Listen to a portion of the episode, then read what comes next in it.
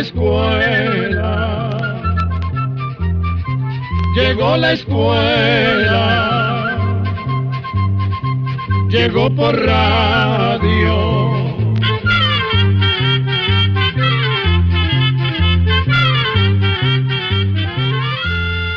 El Instituto Centroamericano de Extensión de la Cultura presenta su programa Oigamos la Respuesta. Compartiremos con ustedes las preguntas de nuestros oyentes y daremos las respuestas a sus inquietudes. Mándenos sus preguntas al apartado 2948-1000 San José, Costa Rica. También puede enviarnos sus preguntas al correo electrónico icq.org o encuéntrenos en Facebook como Oigamos la Respuesta. O llámenos por teléfono, código de área 506, número 2225-5338 o 2225-5438 Amigos, es un verdadero placer encontrarnos en otro programa de Oigamos la Respuesta a través de este medio de comunicación. Iniciamos con la siguiente pregunta. ¿De qué color es el suelo en la luna? Pregunta que nos hace el señor Rodrigo Alfonso Somarriba, que nos envía un correo electrónico desde León, en Nicaragua. Escuchemos la respuesta. Gracias a los viajes espaciales que permitieron la llegada del hombre a la Luna, ha sido posible conocer muchas cosas de ese astro que es el más cercano a la Tierra. Hoy en día se sabe que la superficie de la Luna está formada por grandes rocas que se han ido deshaciendo para formar piedras y arena. La mayor parte de las rocas son de origen volcánico y fueron expulsadas del interior de la Luna durante erupciones volcánicas que hubo hace millones de años. Esas piedras y arena no son grises como se pensaba, sino que tienen colores como el marrón o café, el violeta, el amarillo y el azul. Los distintos colores del terreno lunar se deben a minerales como silicio, magnesio, hierro, calcio y aluminio. Las zonas oscuras que se ven en las fotografías de la Luna las llaman mares y están compuestas de basalto y las partes violeta de titanio. Varias de las montañas lunares tienen tonos amarillentos. También hay unas pocas rocas llamadas olivinos de color verdoso.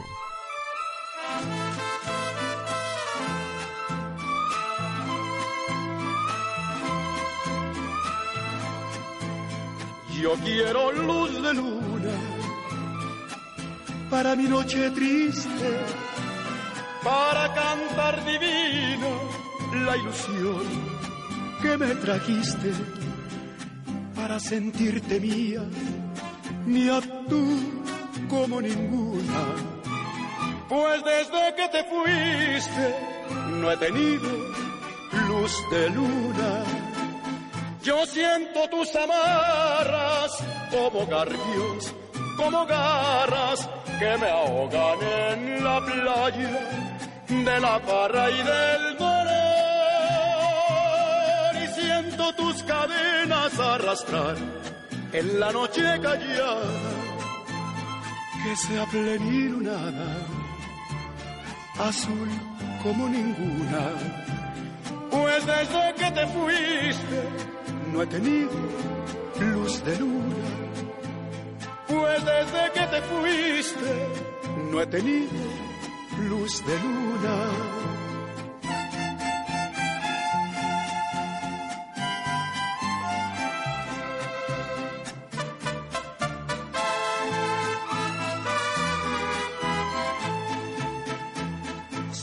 No vuelves nunca, provincianita mía, a mi celda querida, que está triste y está fría, que al menos tu recuerdo ponga luz sobre mi bruma. Pues desde que te fuiste no he tenido luz de luna. Yo siento tus amarras como garfios, como garras que me ahogan en la playa de la parra y del dolor. Y siento tus cadenas arrastrar en la noche callada que sea plenilunada, azul como ninguna. Pues desde que te fuiste no he tenido luz de luna, pues desde que te fuiste no he tenido luz de luna.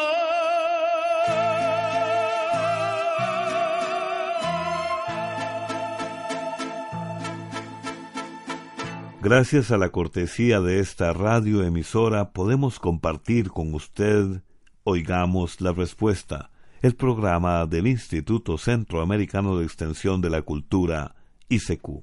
Un estimado oyente nos escribe desde Costa Rica y pregunta, ¿en realidad existe la mona bruja? Oigamos la respuesta.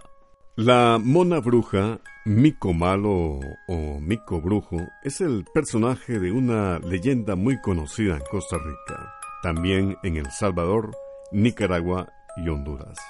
Según parece, la leyenda viene de los indios chortegas. El cuento dice que había unas brujas que cuando tomaban un cocimiento mágico o cuando invocaban a ciertos espíritus, podían transformarse en unos grandes monos peludos. Esto lo hacían cuando eran engañadas, abandonadas o rechazadas de fea manera por algún hombre. Esas brujas, convertidas en monos, se podían meter a las casas y hacer toda clase de destrozos y travesuras. También podían atacar a los hombres que las habían ofendido, causándoles quemaduras o heridas. En algunos lugares se dice que las brujas se convertían en chanchas o cerdas en vez de monos, y esas chanchas atacaban o mordían a las personas que habían insultado a las mujeres. Hay quienes dicen que estas leyendas son historias imaginarias que buscan dejar una moraleja o una enseñanza. En este caso de la mona bruja, se quiere dar a entender que cualquier abuso contra las mujeres es incorrecto y que puede tener consecuencias o castigo. Nos complace mucho contar con su importante sintonía. Estamos presentando Oigamos la Respuesta. Desde Chiapas, México, nos escribe el señor César Augusto Juárez de León. Nos hace la siguiente pregunta. ¿A qué se refieren con terapias y estudios clínicos? Escuchemos la respuesta. Se le llama terapia al tratamiento de una enfermedad o de cualquier otro desarreglo en el organismo. Es así como existen, por ejemplo, terapia respiratoria, terapia contra el cáncer, terapia contra la diabetes y terapia física que se da después de un accidente. Existe también la terapia psicológica, que es el tratamiento que busca sanar problemas emocionales de las personas. También existe terapia del lenguaje y muchas otras terapias más. Por otro lado, cuando se habla de estudios clínicos, se trata de investigaciones científicas que hacen los doctores tratando de encontrar formas de mejorar los tratamientos para las enfermedades. Cuando se va a hacer una investigación acerca de una enfermedad cualquiera, se comienza con trabajos en laboratorios, análisis o exámenes químicos y pruebas y estudios con animales. Finalmente, una vez que se ha comprendido bien cómo funciona la enfermedad y las posibles formas de tratarla, se hacen los estudios clínicos en las personas. Esta es la última parte del estudio y es cuando se escoge a personas voluntarias que deseen formar parte de la investigación. En los estudios clínicos se ven también los posibles efectos secundarios de medicamentos, cómo reducir esos efectos y en cuánto tiempo hacen efecto los medicamentos. Desde Alajuelita, San José, Costa Rica, Marta Jiménez Avellán consulta.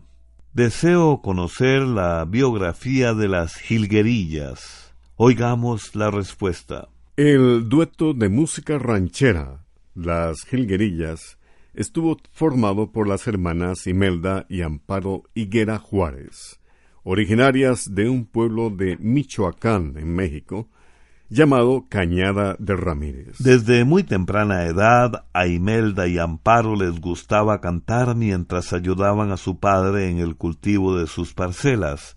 Aprovechaban los pequeños descansos para cantar las canciones que escuchaban en la radio en aquella época.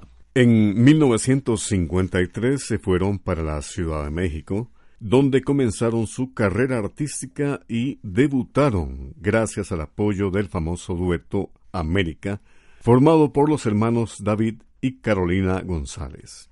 Durante una fiesta en la que ellos asistieron, las hermanas Higuera cantaron una canción que estaba de moda.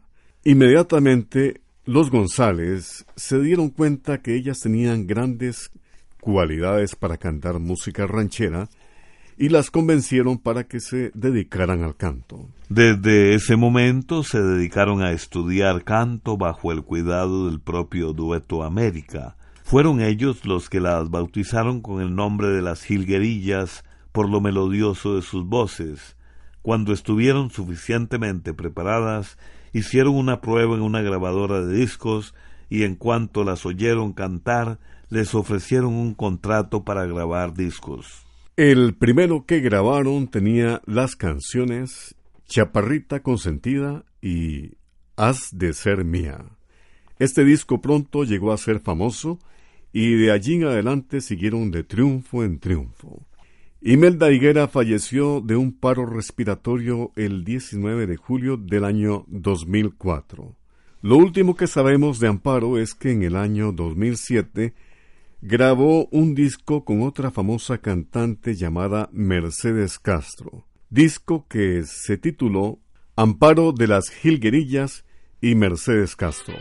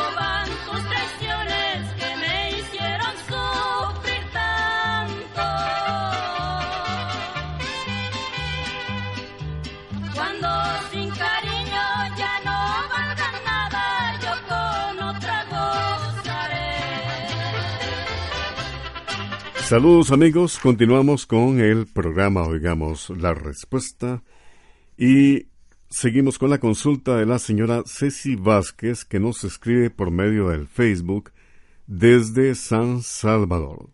Nos preguntan, ¿será cierto que según la clase de alimentos que uno ingiere, así de fuerte es el olor del sudor? Yo he notado que cuando como cebolla, encurtidos, churros, carnes, pollo y huevo, siento un olor más fuerte en mis axilas y no me gusta. Aunque la verdad yo como más cosas sancochadas y verduras crudas. A ver qué me pueden decir de esto. Muchas gracias. Escuchemos la respuesta. Dicen que cada persona tiene un olor característico y que este olor tiene que ver con la herencia, el estado de salud y desde luego con la higiene. Pero vea lo que son las cosas, doña Ceci. Precisamente esto que usted menciona, es decir, que el olor del sudor cambia un poco según los alimentos que comemos, es lo que han estado diciendo recientemente algunos científicos que se dedican a estudiar el olor que despiden las personas.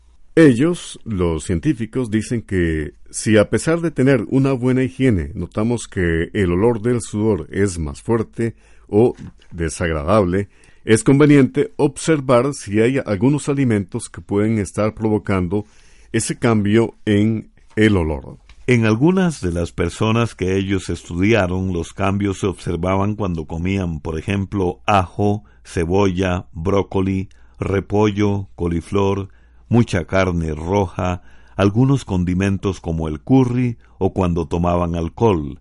En su caso parece que usted ya tiene bastante claro cuáles son los alimentos que le provocan el cambio de olor en el sudor.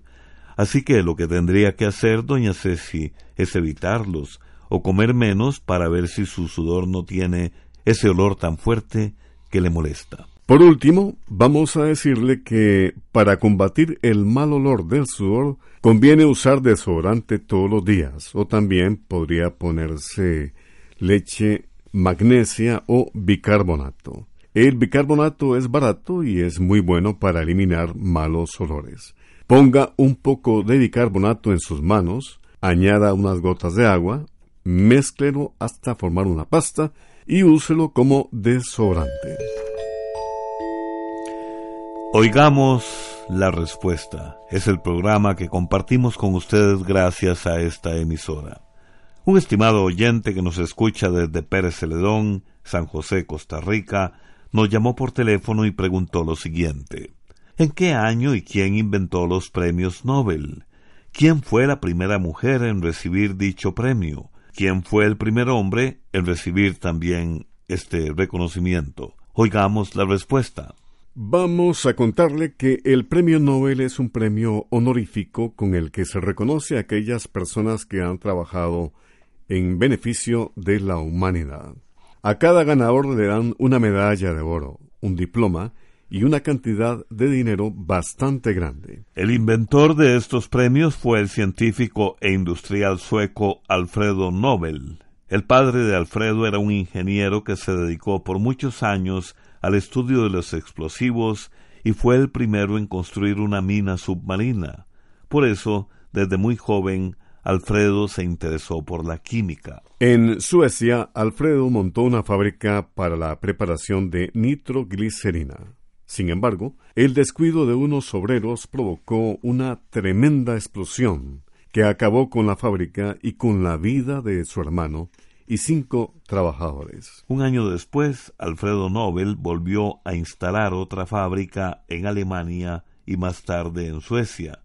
El temor de otro accidente lo llevó a investigar la mezcla de la nitroglicerina con otras sustancias que hicieran menos peligrosa su fabricación. Fue así como llegó a descubrir la dinamita, que se convirtió en el invento que más fama y dinero le dio. Pero la dinamita también le provocó la pena más grande, pues le acarrió muchos enemigos, que decían que su invento serviría a la guerra, trayendo muerte y miseria a muchas personas.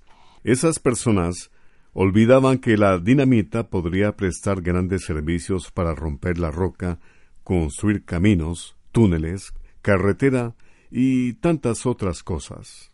El odio que le mostró la gente de su tiempo lo llevó a perder su salud. Triste y desanimado, Alfredo Nobel murió el 10 de diciembre de 1896 a la edad de 63 años. En su testamento, Nobel donó su gran fortuna para la creación de una institución. Nobel dejó dicho que los intereses que devengara esa fortuna debían repartirse todos los años entre personas o grupos que hubieran realizado el mejor trabajo en beneficio de la humanidad. Los premios Nobel fueron entregados por primera vez en el año 1901. En esa ocasión, dos hombres ganaron el premio Nobel. El francés Frédéric Passy, por ser uno de los principales fundadores de la Unión Interparlamentaria y también el organizador principal del primer Congreso Universal por la Paz. También ganó el premio Nobel por primera vez el suizo Juan Enrique Dunant, fundador de la Cruz Roja Internacional. La primera mujer en ganar un premio Nobel fue la polaca Marie Curie, quien junto con su esposo Henry Becquerel ganó tan prestigioso premio en el año de 1903 por sus trabajos en radiactividad. Marie Curie es además la mujer que ha ganado este premio más de una vez, pues en el año 1911 ganó el Premio Nobel de Química.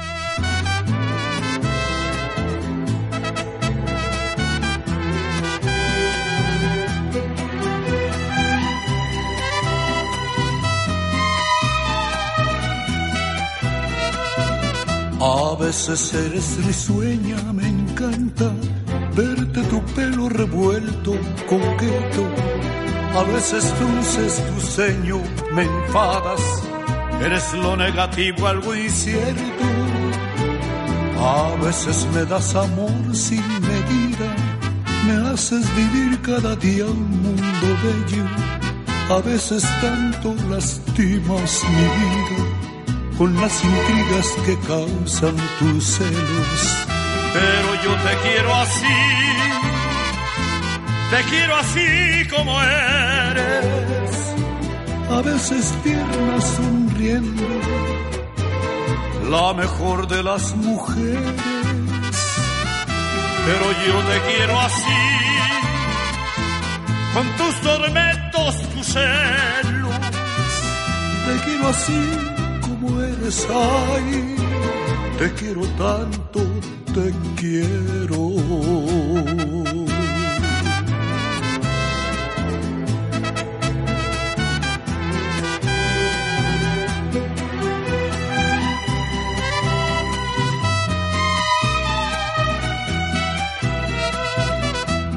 A veces eres risueña, me encanta verte tu pelo revuelto, coqueto. A veces dulces tu ceño, me enfadas, eres lo negativo, algo incierto. A veces me das amor sin medida, me haces vivir cada día un mundo bello. A veces tanto lastimas mi vida con las intrigas que causan tus celos. Pero yo te quiero así, te quiero así como eres. A veces tierna sonriendo, la mejor de las mujeres. Pero yo te quiero así, con tus tormentos, tus celos. Te quiero así te quiero tanto, te quiero.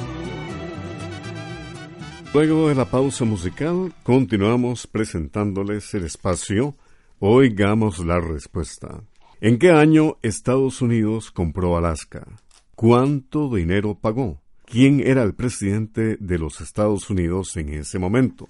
Son las preguntas que nos hace un estimado oyente que nos escucha desde Pérez Celedón, San José, Costa Rica. Escuchemos la respuesta. Alaska es un territorio muy grande que está muy cerca del Polo Norte, en el norte de América. En el año 1741 llegó a Alaska una expedición rusa al mando de dos hombres llamados Bering y Chirikov. Ahí encontraron gran cantidad de animales de piel fina y este descubrimiento fue motivo para que después llegaran más personas. Fue así como los rusos se establecieron en Alaska. Además de los rusos, a Alaska también empezaron a llegar ingleses, franceses, españoles y personas de otros países, movidos todos por el afán de conseguir pieles finas. Sin embargo, las compañías rusas que trabajaban en Alaska no tuvieron mucho éxito.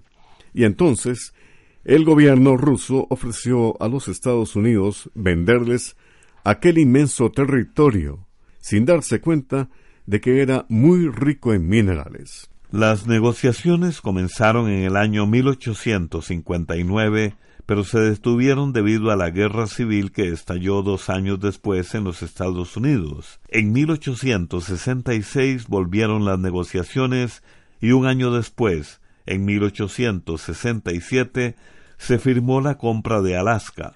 Estados Unidos le pagó a Rusia la cantidad de siete millones doscientos mil dólares por ese territorio que mide más de un millón y medio de kilómetros cuadrados.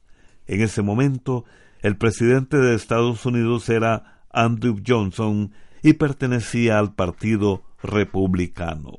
Programa de Control 8. Y así llegamos al final del programa del día de hoy.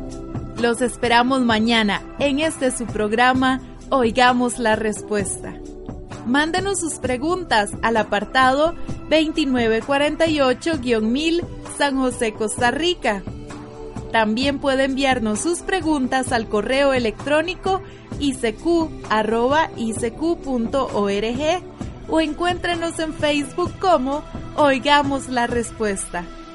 O llámenos por teléfono, código de área 506, número 2225-5338 o 2225-5438. Recuerde que Comprender lo comprensible es un derecho humano.